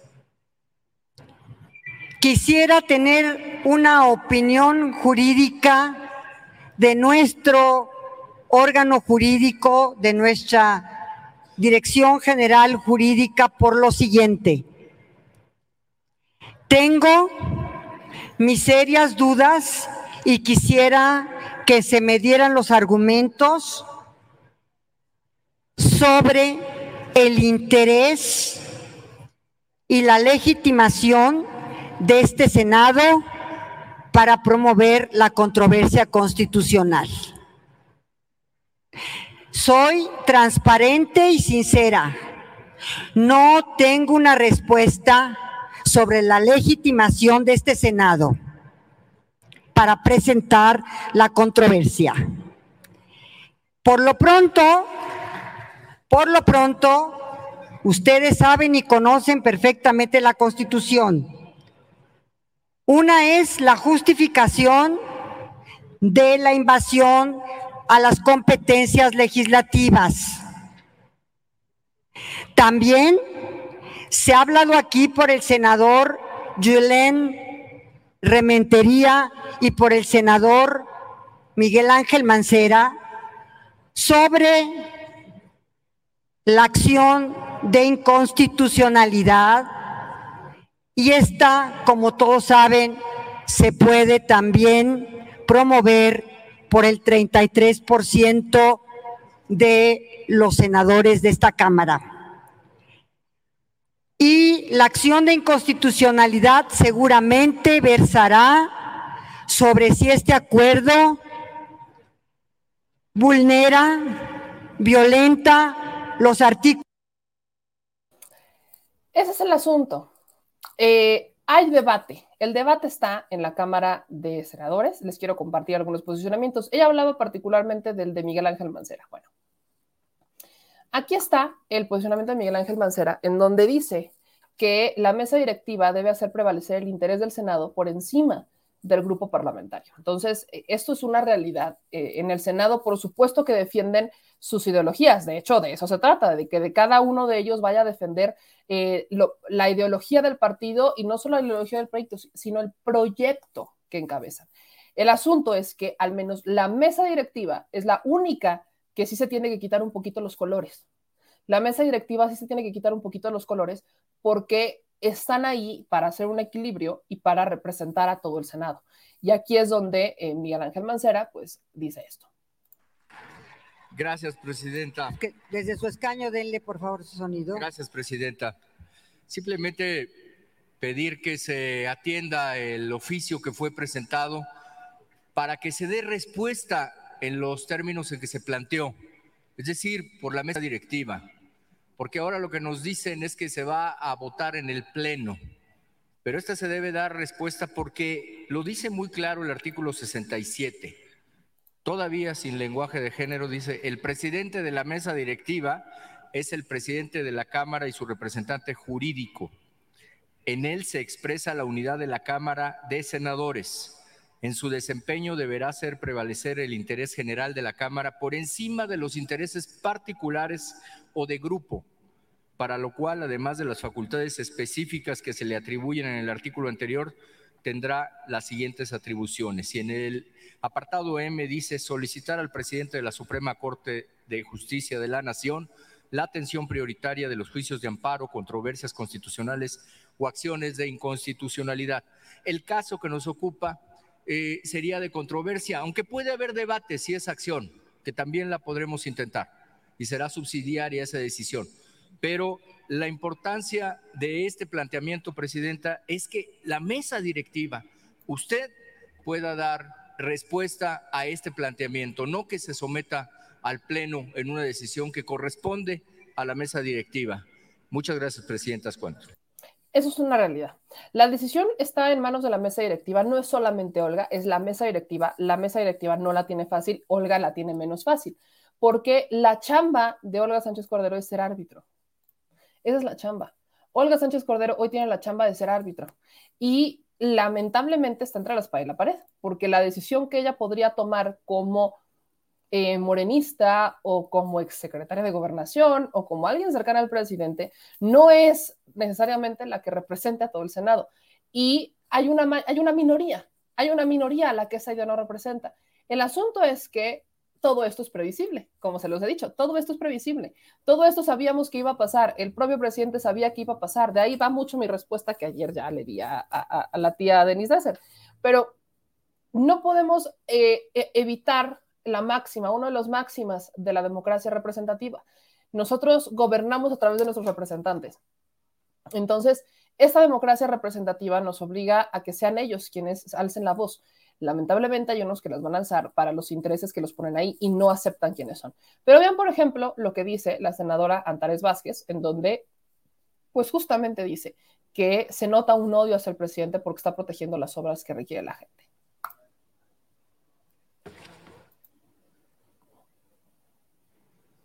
¿Dónde están, Gracias, Tares? Presidenta. Nada más quiero para una moción de orden, porque este era un debate en donde había una lista de oradores y se paran senadoras de allá a alegar si alguien, un funcionario es corrupto o no. Mejor volvamos al tema del debate, del falso debate que están dando sobre la supuesta dictadura, sobre ahora que hasta golpe de Estado han dicho, cuando están furiosos se les nota el odio odio al presidente de México porque nada más está protegiendo las obras que ellos quieren a base de amparos detener. Volvamos al debate en el orden, señora presidenta. Ya basta de acusaciones personales y cosas que no vienen al caso. Gracias. Las cosas se están poniendo interesantes en la Cámara de Senadores, les digo. Le, están poniéndose interesantes en la Cámara de Senadores. Este la senadora Lucía Mesa, ¿no? Señaló también el origen del por qué, ya en el debate, señala el por qué es importante este acuerdo, también se las pongo, ahora sí, para que vean cómo se puso las cosas en el Senado, porque no, no está fácil, les digo, no está fácil, las cosas no, no están, por supuesto, para nada fáciles en el Senado. Miren. ¿Cuántas obras no dejaron inconclusas? ¿Cuántos temas sin transparentar en los sexenios anteriores? Hablando del PRIAN, que siempre han estado comploteando siempre para hacer obras inconclusas que no terminan. Revisemos la historia. ¿Cuántas obras dejaron inconclusas en los sexenios pasados? Que hoy los estamos viendo, puentes sin terminar, clínicas, hospitales sin terminar, carreteras, en fin, un buen de obras sin concluir violentando la ley a todas luces. Yo quiero decir que el, Ejecutivo Federal tiene la facultad constitucional y reglamentaria para emitir acuerdos y normatividad. En este caso se trata de un decreto acotado a proyectos estratégicos del gobierno de México, porque tiene su facultad el gobierno federal. En este sentido, estamos hablando de cuatro obras estratégicas para el desarrollo, para el desarrollo de México. Estamos hablando del tren Maya, estamos hablando del tren transísmico, estamos hablando de la refinería de Dos Bocas y también estamos, este, no, no acepto ninguna pregunta, déjeme terminar. Así como nosotros los hemos dejado concluir, déjeme terminar. Sí, déjeme terminar. No me interrumpa, por favor, respeto, le pido respeto. Cuando ustedes hablan, yo siempre los escucho con muchísima atención. Yo lo que les quiero decir, ¿qué es lo que les duele? ¿Les duele que el gobierno sí vaya a cumplir con estas cuatro obras estratégicas para el desarrollo de México, de acuerdo al Plan Nacional de Desarrollo? Eso es lo que les duele, porque ustedes no pueden o no son capaces de admitir que este gobierno previno cuatro obras estratégicas que van a, detonar en desarrollo, economía, bienestar para los estados más pobres de la República de este país. Porque además este tema quiero decirles que es un tema de justicia social. El tren Maya a eso va dirigido precisamente, el transísmico, a generar riqueza, energía, porque es una parte estratégica. En el transísmico, ¿qué vamos a dejar fuera? Pues vamos a dejar fuera de alguna manera al canal de Panamá, para que podamos trasladar las mercancías, para que podamos trasladar este, pasajes y demás de una manera más rápida, más efectiva. Y sin duda alguna, este decreto lo que quiere es garantizar los tiempos de entrega de estas obras. Nosotros no vamos a hacer como ustedes, que van a dejar obras inconclusas. Nosotros vamos a terminar antes del 2024 estos grandes proyectos estratégicos para México, porque son prioritarios, porque esto va a detonar inversiones, economía, desarrollo para las comunidades. Eso es lo que ustedes no pueden admitir y les digo de una vez, no somos iguales. Ustedes sí son unos corruptos y lo han demostrado Senadora, a lo largo de estas 30 años. Gracias. Y nosotros no. Toda la información que se requiera precisamente se les va a entregar. Es la indicación que ha dado el presidente de la República de que no se va a esconder nada. Aquí todo Senadora, es claro. muchas gracias. Y tras, permítame, presidenta, por favor. Le pido un minuto más para concluir.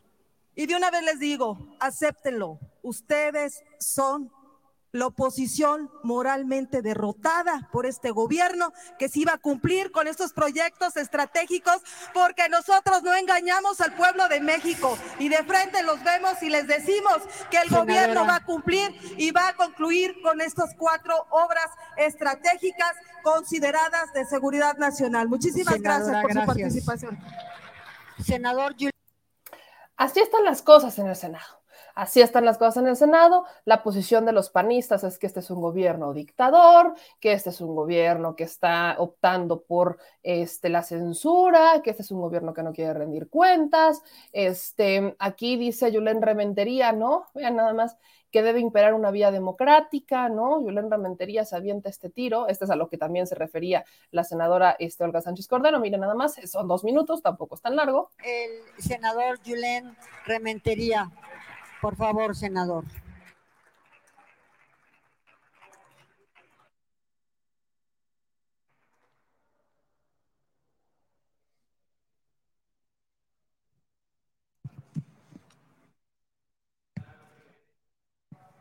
Escuché con atención lo que acaba de decir el orador que me antecedió en el uso de la voz. Y la verdad es que no es correcto, y lo sabe, el poner a votación un asunto como este. Estamos hablando en representación de 52 senadores. Así se habló. Y obvio que la presidenta fue electa por la mayoría, a la que ustedes, de su partido, a la que ustedes hoy quieren zafar de una responsabilidad que ella debiera tener de carácter personalísimo y que la mayoría la salve de esa responsabilidad de presentar la controversia.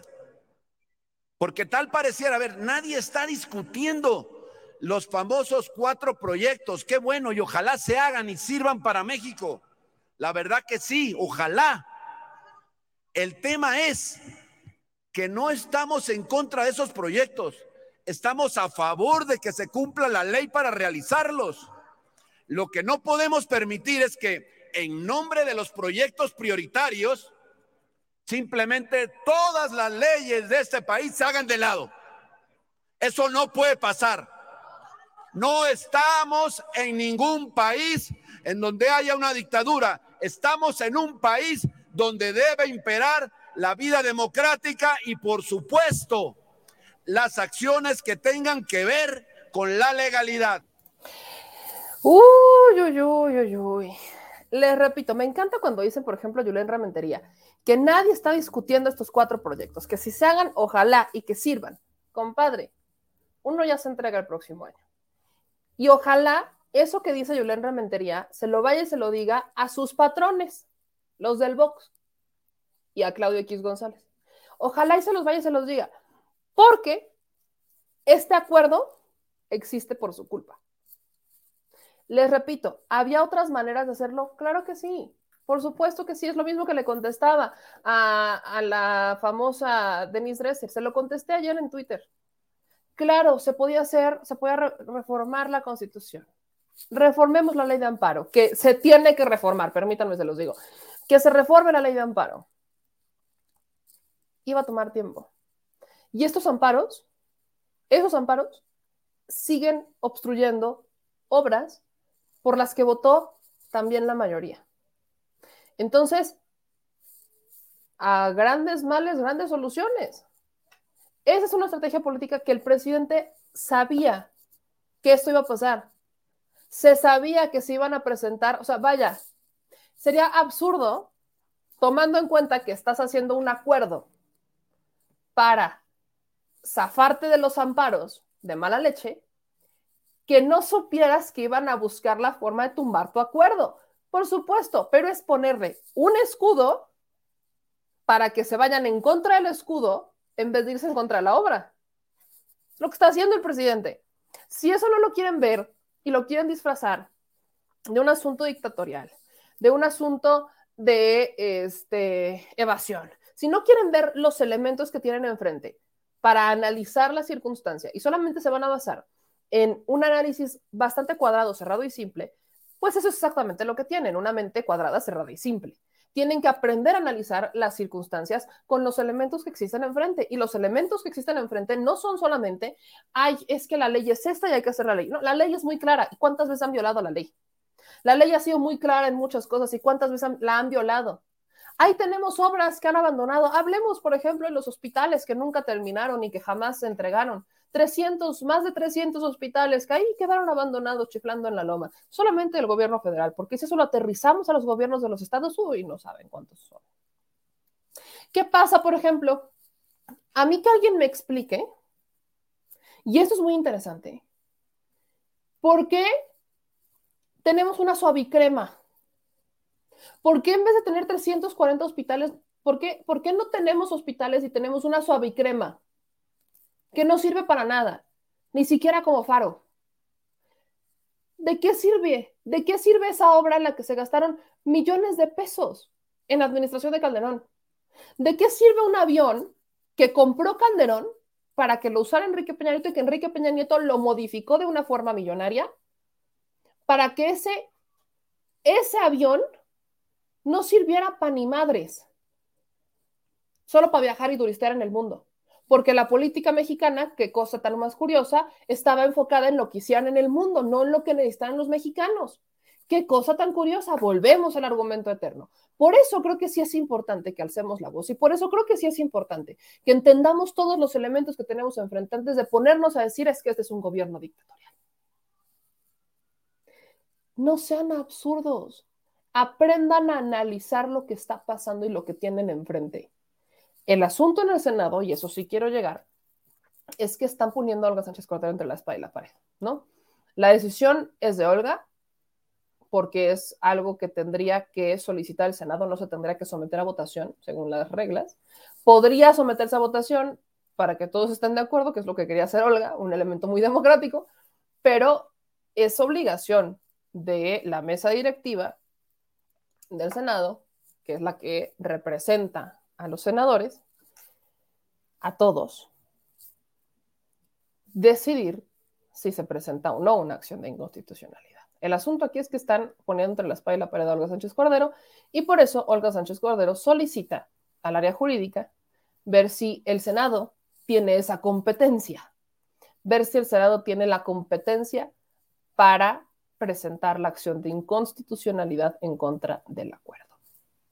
Así las cosas chiquillos y chiquillas, diría aquel otro guanajuatense del que me da pena hablar. Mi querido Gregorio Hernández nos manda un super chat de 5 dólares y dice, me llamé, usted debería estar en el Senado, su convicción es muy contundente. Muchas gracias por las porras. Dice Abseriano 26 que tantos los panistas están en contra del desarrollo del país. Bueno, están en contra del desarrollo que no les beneficia a ellos, por supuesto. Eh, dice Gerardo Morales, hoy se van a terminar hospitales, pero serán elefantes blancos sin medicamentos, sin médicos, refinerías, cuando todos los autos sean híbridos, obras de trenes, que quién va a usar los, que quién va a usar los mayas.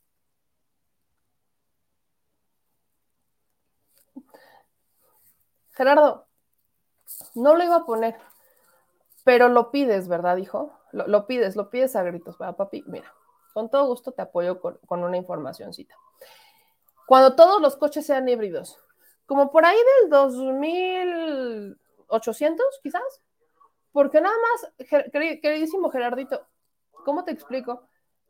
Que todavía estamos muy lejos de que los coches sean híbridos. Vaya, ni siquiera el presidente de Estados Unidos usa un coche híbrido, ni eléctrico. Vaya, ni siquiera en Alemania utilizan los coches híbridos o eléctricos. Es más, en Dinamarca prefieren utilizar bicicletas que coches. Mi querido Gerardito Morales, ¿en qué mundo vives? ¿Aquí o en el mundo de robotín robotina? Porque estamos todavía muy lejos de esto. Así que para que sea el elefante blanco, pues prácticamente ya tendríamos que tener mayoría de coches eh, eléctricos o híbridos. ¿Y cómo te explico que eso está muy lejos de pasar, queridísimo Gerardito? Eh, refinerías. Eh, qué cosa tan curiosa, porque en el mundo se siguen utilizando. ¿Y qué crees? No solamente las refinerías sirven para, eh, pues, el, para que se cree combustible, ¿no? De la refinación del combustible salen muchos derivados que utilizas tú todos los días, Gerardito. Y trenes, ¿quién va a usar los trenes? México es un país, curiosamente, de, de los pocos países que ya están en vías de desarrollo, que no tiene transporte de pasajeros en tren, querido Gerardito. Este, híjole, manito, yo creo que sí tendrías que ponerte a leer un poquito antes de, de- de emitir opiniones, ¿no? Nada más, estás, estás aplicándome un Gabriel Cuadri y haga- a- a- cuando me aplican un Gabriel Cuadri, creo que no hay nada más hermoso que compartirles a una Tatiana Cloutier. Cuando me comparten a un Gabriel Cuadri, pues yo les comparto energía limpia está en contra del a una Tatiana Cloutier. Vean ustedes, querido Gerardito, esto es para ti, para que tengas una clase de, de, de energías en este viernes. Clase de energías en viernes de San Bandungueo, me encanta. Chécale. gobierno mexicano no solamente le da la espalda a estas posibilidades, sino que es un gobierno que expresamente está en contra de la energía limpia, está en contra del cambio tecnológico y está en contra de la empresa privada. Yo le preguntaría, secretaria, ¿qué piensa hacer su secretaría, la Secretaría de Economía, eh, al respecto de que otras naciones sí tienen programas verdes de recuperación económica, de promoción de autos eléctricos, de baterías, de hidrógeno y otras cosas, de, de recomposición de cadenas de valor y el nuestro pues va para atrás absolutamente en lo que exige el siglo XXI. Muchas gracias por sus comentarios. Gracias, diputado Cuadri. Se concede el uso de la voz a la maestra Tatiana Cloutier para dar respuesta hasta por cinco minutos. Hay algunos datos que usted presenta con los que no puedo dejar de coincidir porque los datos son datos y punto. Sin embargo, en la manera en que lo plantea de que no hay política, de que no hay esto, de que somos destructores de, de que no queremos esto, creo que es imposible coincidir con usted. Sin embargo, para no entrar en que si usted tiene la razón o no, voy a entrar con algunas cosas que me parece importantes compartir. Voy a utilizar esta gráfica que me encantaría, ahorita se la voy a pasar, en donde hablamos qué países producen más emisiones de carbono. Voy a poner, eh, esto es la fuente de latas global de carbono, no es una cuestión del gobierno mexicano, en donde tenemos aquí a China que produce el 28%, tenemos Estados Unidos el 15.5% y me voy a buscar a México con el 1.2%. Se lo voy a compartir ahorita si me lo pueden pasar para que el diputado Cuadri lo tenga en la mano y lo pueda observar de forma directa. ¿A qué me estoy refiriendo con esto? Los esfuerzos se deben de hacer de forma proporcional a la responsabilidad que, se tiene. Bien decían que no es la misma responsabilidad el capitán que el marinero cuando viene una tormenta en un barco. Sin embargo, y coincidiendo con usted en la responsabilidad que tenemos como habitantes del mundo, somos corresponsables en toda esta parte de las emisiones de carbono. Muy buenos días, Gerardita. Y como la chilebanda lo pide, ve a terapia. Este, dicen aquí, María Tello, el petróleo siempre se va a necesitar, es más, hasta los extraterrestres lo van a necesitar para sus naves en años venideros. Este, dicen acá, eh, Miriam, ya dejen de ver Telerisa, Azteca, Univisión, Telemundo, ellos le dedican, le dedican a la mentira. Eh, dicen, eh, Padilla, Padilla, y los, cohe- los coches híbridos y eléctricos no usan llantas y los interiores de qué cree que se hacen de derivados del petróleo inútil. Y además son carísimos. ¿Quién tiene para comprar un Tesla, por favor? Este, dicen aquí en sus comentarios. Eh, la mujer que está a la izquierda es Teresa Castel. Es Teresa Castel la que está junto. Exactamente. Mm, evidencia estadística mata palabrería. Totalmente de acuerdo. Evidencia estadística mata, mata palabrería. Es correcto, es la matona. Eh, aquí dicen también en sus comentarios, el cuadrado de la circunferencia por el 3.14, dice Ana Stochini. Este Alejandro Chávez, saludos. Por eso sale con esas jaladas el Gerardito, porque nada más escucha a Cuadri los tiene. Es que si solamente escuchan a Cuadri, pues así como, así como le van a hacer. Este, dicen, cuando habla de las energías limpias, también dicen acá, que madrina, madrina, mi querida Prieto, la madrina. Este, dicen hasta la ropa que trae puesta, Leticia Bailón. Eh, terapia, terapia, vamos a hacer una canción. Señor productor, se podría organizar aquí, se podría gestionar así como que, que, nos, que nos haremos una cancioncita así como de terapia, terapia, te mandamos a terapia. Algo así como para ponerlo, para mandar a... Tenemos al músico, sí, no, nos aventamos una así de terapia, terapia. Hay que empezar así a, a musicalizar Un nuestras... jingle. Un jingle, ajá, hay que hacer un jingle de terapia. Y un jingle de fosfoleón y un jingle de no pinches, ¿no?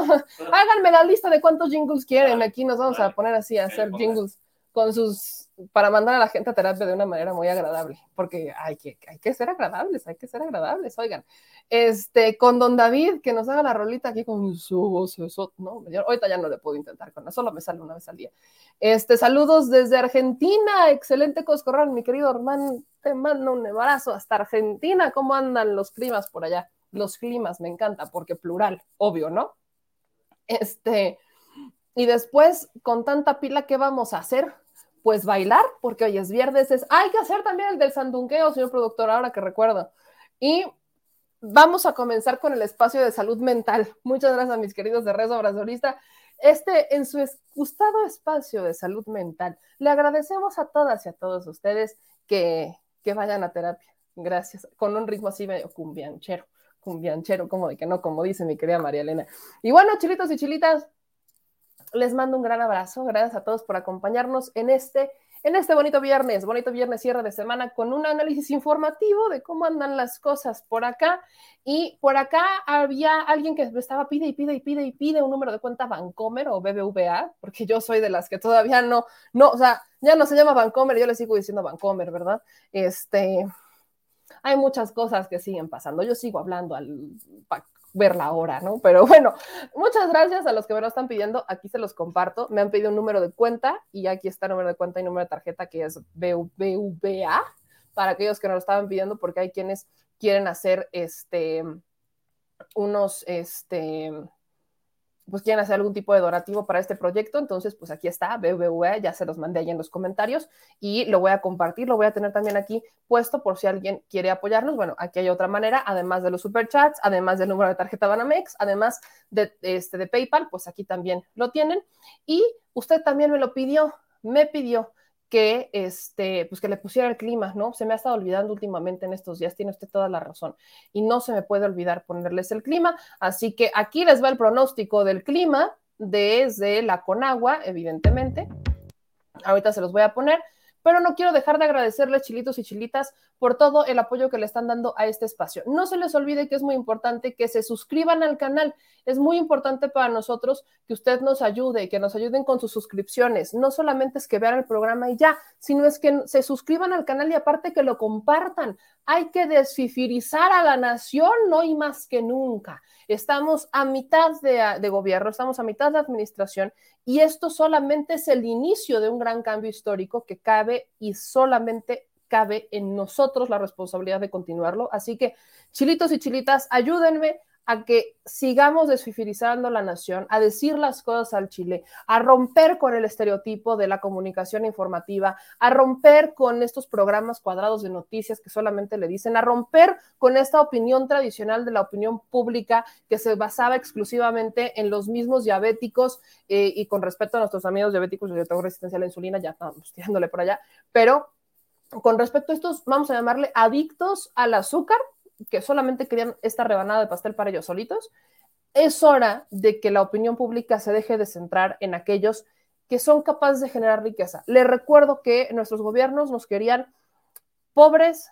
enfermos e ignorantes no querían que supiéramos, sobre todo la parte de ignorantes, porque al combatir la ignorancia la gente se empieza a cuidar. Cuando la gente sabe lo que consume, se empieza a cuidar. Cuando la gente tiene información, empieza a tomar precauciones. Cuando la gente está informada, tiene poder. Y eso es lo que más miedo le da a cualquier político, la información. Si usted se informa, va a continuar con la transformación de este país. Y no es solamente que vea este espacio, es que vea todos los espacios posibles para que se genere usted un criterio propio, para que no crea en eso del comunismo, dictador, que usted sepa qué está bien y qué está mal. y dicho eso, chilitos y chilitas, ya nos vamos. Les mando un beso bien grande a todos ustedes, a todas y a todos ustedes. Les dejo aquí el, la situación del clima. Un beso, bye bye.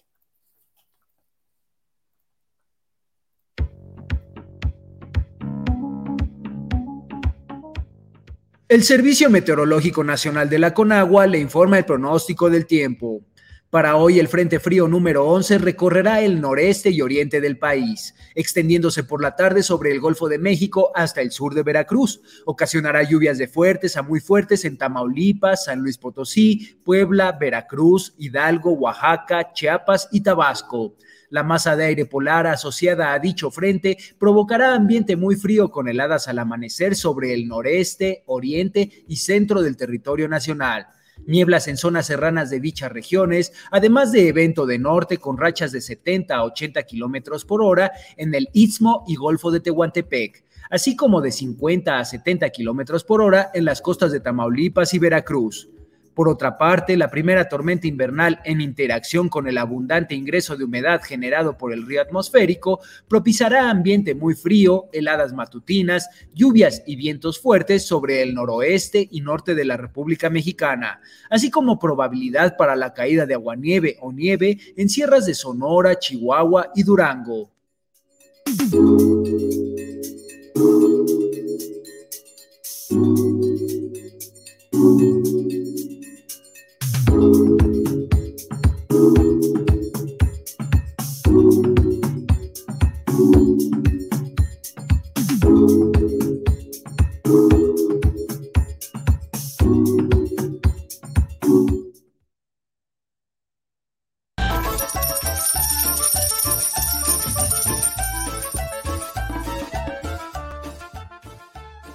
Chile.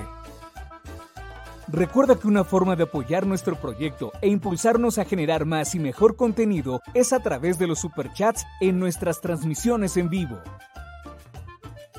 Solo tienes que dirigirte al recuadro donde escribes mensajes, darle clic al símbolo de moneda, colocar los datos de tu tarjeta bancaria, el monto a donar y de forma inmediata se verá reflejado en un recuadro de color con el mensaje de tu preferencia.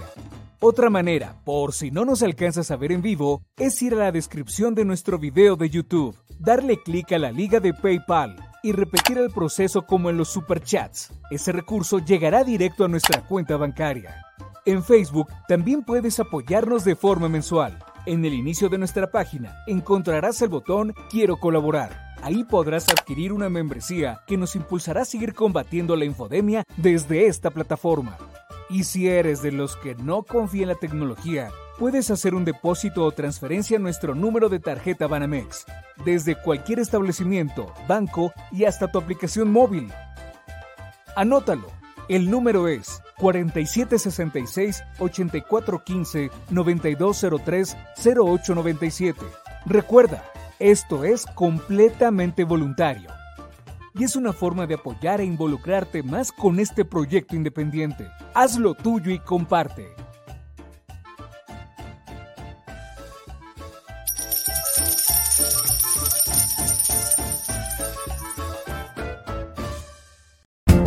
Si la Secretaría de Gobernación va a emitir algún tipo de pronunciamiento, si bien usted ya erradicó eso, están todavía sobre la mesa. En 2009 junto a otros funcionarios.